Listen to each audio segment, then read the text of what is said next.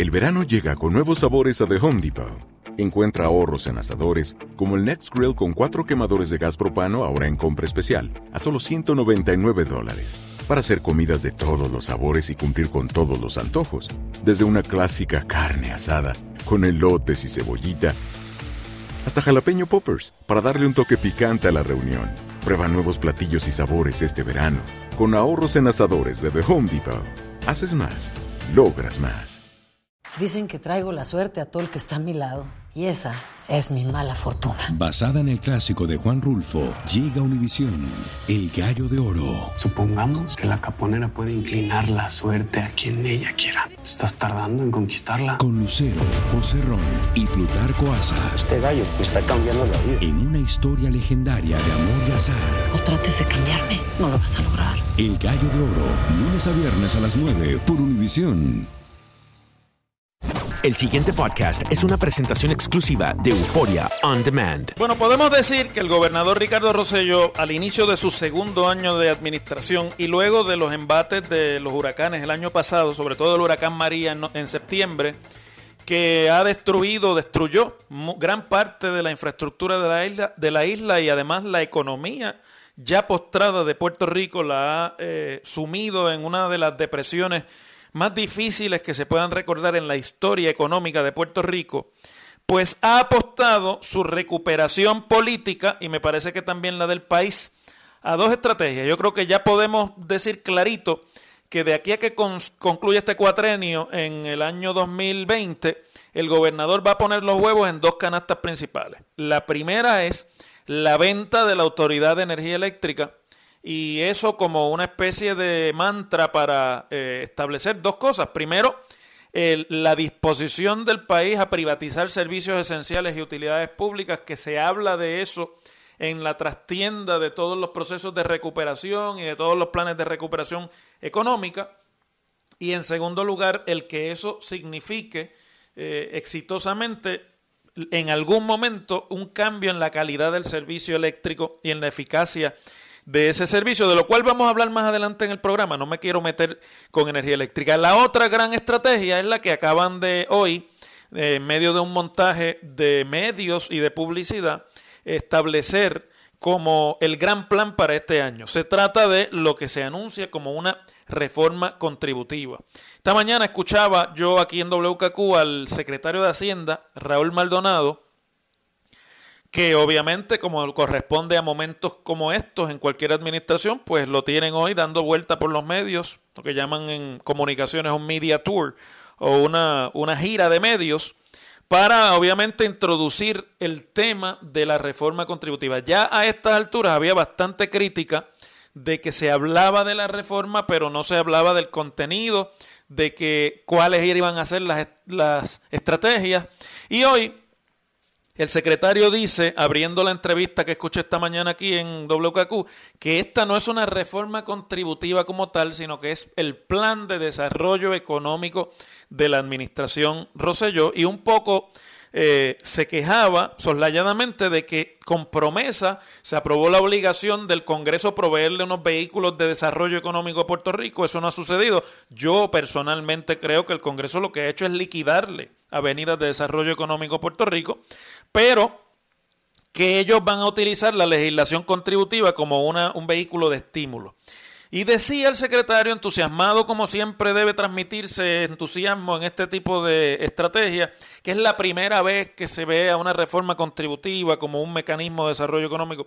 Pues ahí el secretario obviamente está diciendo lo que le pidieron en Fortaleza que diga, pero la realidad es que no. La realidad es que esta no es la primera vez que eso se intenta, ni tampoco va a ser la última, porque es que es inentendible que se pueda hablar de reformar el código de impuestos si no se habla del impacto que eso va a tener directamente en la economía y sobre todo cómo Puerto Rico lo va a ver. De hecho, Alejandro García Padilla en el cuatrienio pasado, cuando estaba en una situación política igualmente contra la pared, igualmente difícil e igualmente incierta como la que hoy enfrenta el gobernador Rosselló, echó mano de una reforma contributiva un poco más tarde en el cuatrienio, ya había comenzado el tercer año de administración cuando eso se intentó.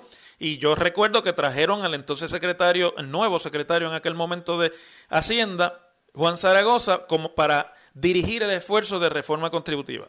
Evidentemente, pues eso no sucedió. Y la reforma contributiva se hizo saliagua y lo que hizo fue que se tradujo en el aumento del impuesto de ventas y uso de casi el doble de lo que era en ese momento. Y a eso fue que se redujo la famosa reforma contributiva, que, que evidentemente le quitó cualquier posibilidad de recuperación política a García Padilla y, y al Partido Popular. Y en gran medida el fracaso con esa iniciativa víctima de las peleas y de las pugnas internas y de las ambiciones internas dentro del liderato del Partido Popular, pues marcó en ese momento y le puso el sello de la muerte al Partido Popular de camino a las elecciones de 2016. Pero ahora el gobierno eh, pone su esperanza en una reforma contributiva en la que se anuncia, por ejemplo, una reducción de 200 millones de dólares en las tasas contributivas que aplican a las corporaciones eh, que hacen negocio en Puerto Rico en términos de créditos por la inversión de maquinaria y de capital y la contratación de empleados y de graduados universitarios, a ver si con eso se estimula. Eh, una reducción de 294 millones a los individuos, es decir, a los que trabajamos y pagamos impuestos en Puerto Rico como eh, secuela o como producto de nuestros ingresos por trabajo una reducción que implica las tasas contributivas, reorganizarlas en términos de sus escalas y cómo aplican. Dice el secretario Raúl Maldonado que él prevé que unos 500 mil contribuyentes, como usted y como yo, que vivimos de un salario y que pagamos impuestos o contribuciones a base del income tax, que es nuestro ingreso por trabajo, pues eh, no tengan que erradicar sus declaraciones de impuestos y que eh, inversiones en tecnología y técnicas de fiscalización en el departamento van a ayudar a recuperar por otro lado los 294, es decir, 300 millones que estiman que van a reducirse en la tasa contributiva para que la tasa contributiva por el ingreso máxima, en vez de ser del 33% como es ahora, sea de un 29% y la mínima sea de un 1%. Además de eso, se está hablando de la reducción del IBU a alimentos preparados. Es decir, que los alimentos que usted compra en los restaurantes, ya cocinados y servidos, el, el IBU sea del 7% y no del 11.5%, que es algo de lo cual la industria de restaurantes se ha estado quejando desde que se duplicó el IBU bajo la administración anterior. Y reducir eso supuestamente va a reducir lo del IBU a los alimentos preparados, va a reducir los ingresos del gobierno en 87 millones, pero pues ellos lo ven como devolverle dinero al bolsillo del contribuyente para que lo gaste, que es una técnica, la técnica de trickle down, que es bastante eh, conocida y utilizada en esto de las políticas contributivas por muchos países. También hablan de la reducción del B2B, que son los impuestos que se le aplican a las compras que hacen los negocios entre negocios y que ha sido la queja fundamental de mucho del negocio al detal en Puerto Rico, incluyendo muchas de las grandes tiendas, eh, y que esperan reducir de un 4 a un 2% la tasa contributiva eh, a, al B2B y obviamente un ingreso, eh, un crédito al ingreso de vengado, es decir, un, crédito en la planilla de contribuciones sobre ingresos a las personas que trabajen con la expectativa de, asegurar su retención o de promover su entrada a la economía formal. Es decir, que a los chiriperos, a la gente que tiene, que trabaja pero que no está en nómina, a los que son cuentapropistas, pues entonces a eso eh, un, un crédito de, que tendrá el efecto sobre el fisco de unos 200 millones. En total, son casi mil millones de dólares menos que el fisco va a recibir por concepto de los alivios contributivos a individuos, corporaciones, negocios y créditos de otra eh, naturaleza.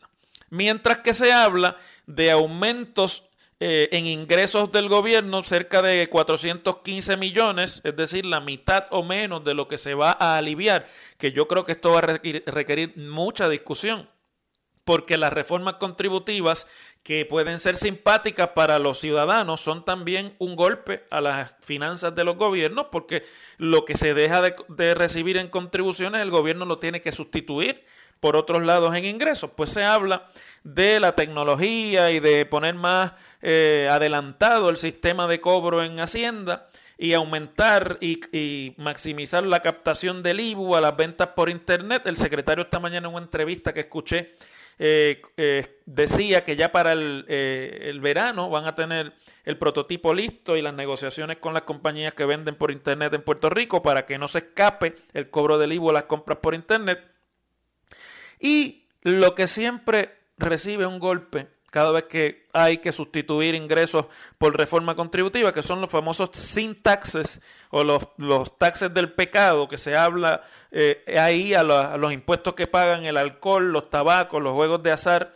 Y en este caso se habla de la, del cannabis medicinal. Curiosamente ya eso está integrado al lenguaje contributivo en Puerto Rico. En términos generales, pues eh, yo creo que esto va para largo va para largo porque si usted le va a sacar mil millones al fisco y le va a aumentar 400, ahí hay un descuadre y esto no lo va a poder hacer el gobierno sin el aval de la Junta Fiscal y además porque no hay en este momento política federal que sustituya los ingresos o que estimule el crecimiento de inversión en Puerto Rico para que eso genere los ingresos que el gobierno va a dejar de percibir por concepto de los alivios que esperan dar. Pero aquí hay algo que yo no puedo dejar escapar antes de que cambiemos de tema. Y es que en letra chiquita, pero ahí está, está en la página 5 del nuevo día de hoy, habla el gobernador abiertamente de una retasación de las propiedades en Puerto Rico.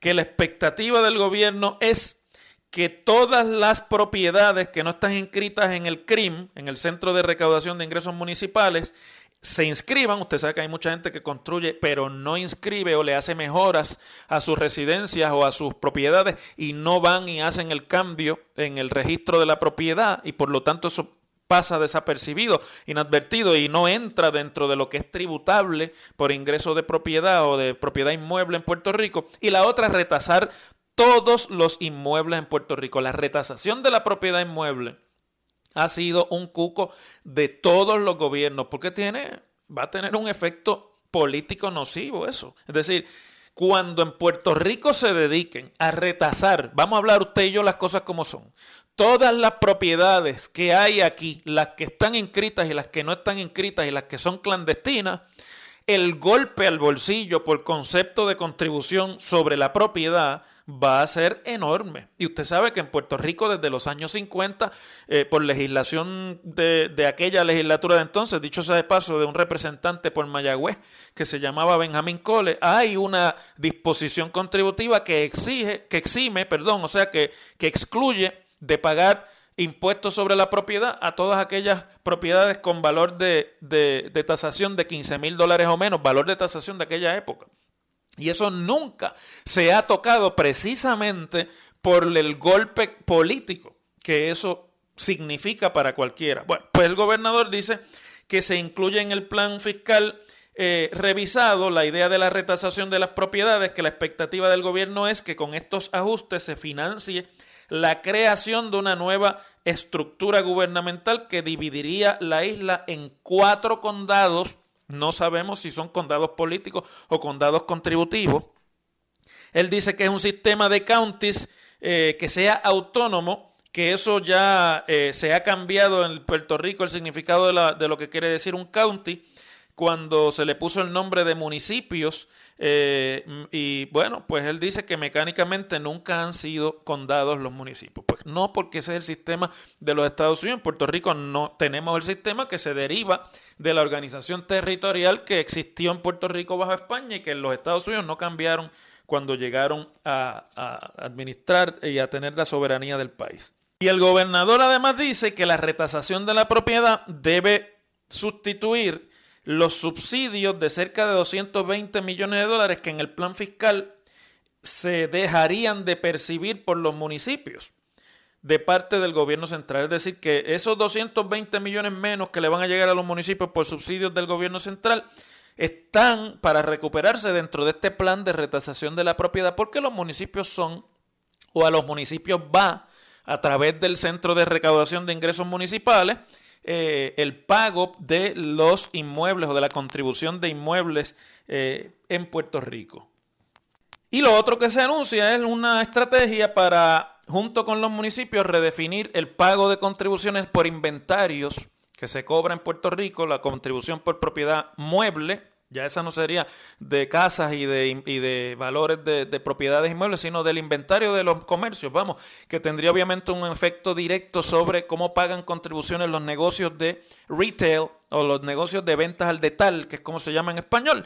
Y yo creo que eso, pues ahí es donde está el ajo de todo esto en la, que se propuso, la reforma que se propuso por el gobierno del Partido Popular, el fracaso estuvo fundamentalmente en no haber, alineado a los municipios con el nuevo cambio contributivo por el impacto que en, los, en el IBU y en, la, en, el aumento del IBU iba a tener sobre la economía de algunos municipios. Y ustedes saben que quienes le hicieron frente fundamentalmente a la reforma contributiva popular fueron los alcaldes sobre todo los de los municipios grandes, y, después se le unieron legisladores siguiendo la línea de alcaldes de los municipios grandes.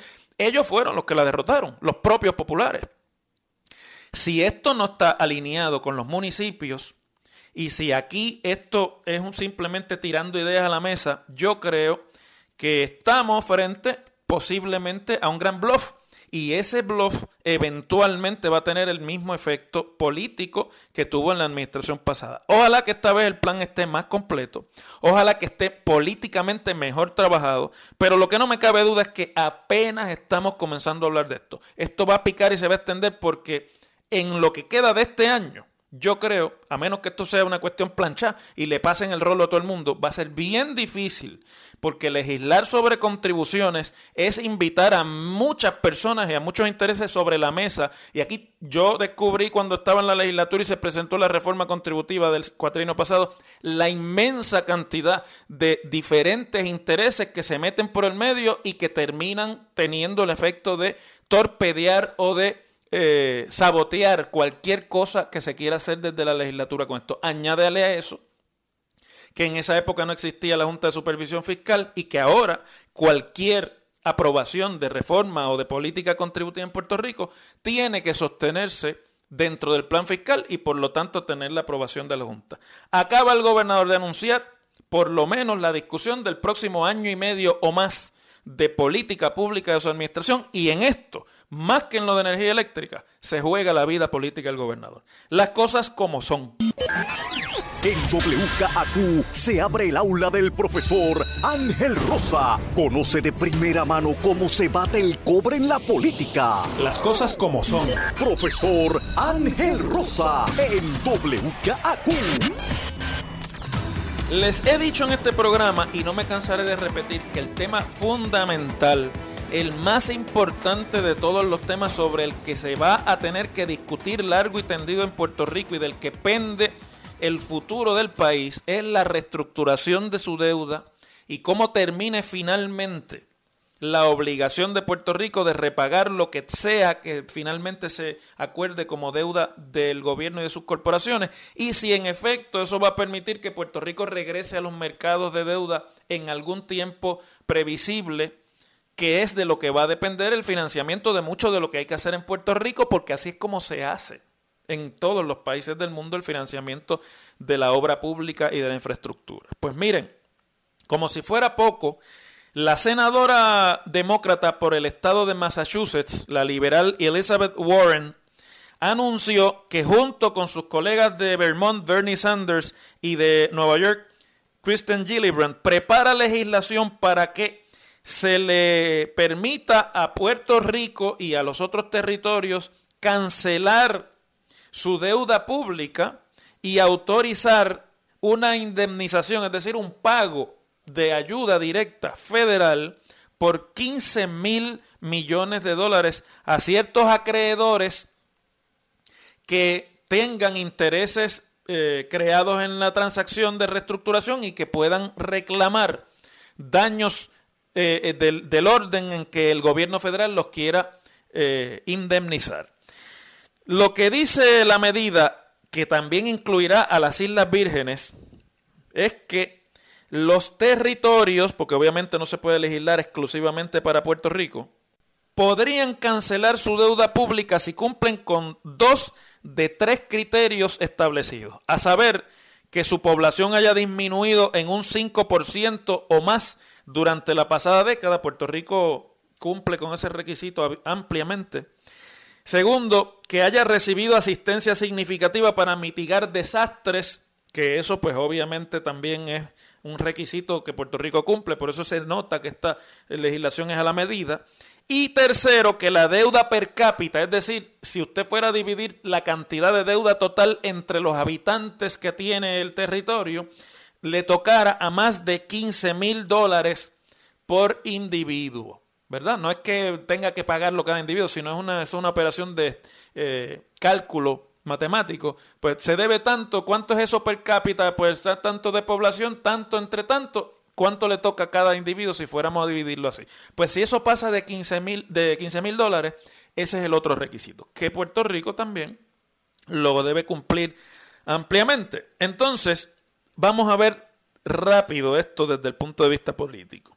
Elizabeth Warren es una de las miembros más liberales o de izquierda, si usted le quiere llamar así, que tiene la delegación demócrata del partido, eh, perdón, la delegación demócrata en el Congreso.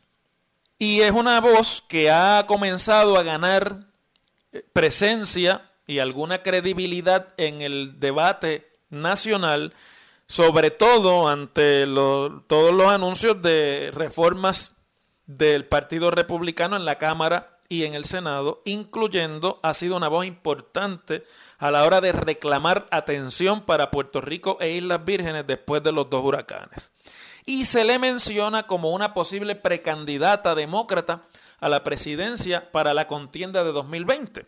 Igualmente, en este programa les dije que Bernie Sanders estaba ocultando y que había llamado a Washington a consulta a sus asesores a ver si podía establecer la viabilidad de una nueva candidatura suya, como la que tuvo en 2020, eh, perdón, en 2016 frente a Hillary Clinton en primarias del Partido Demócrata para la presidencia de los Estados Unidos. Y Kristen Gillibrand es una senadora del estado de Nueva York, es la senadora junior del estado de Nueva York, la que sustituyó, me parece que fue a Hillary Clinton cuando Hillary Clinton salió del Senado eh, de los Estados Unidos para irse a la Secretaría de Estado con Obama. Así que estamos hablando aquí del grupo más radical y de izquierda, liberal, si usted le quiere llamar así, del Partido Demócrata. Quiere decir, ¿por qué les traigo esto a colación?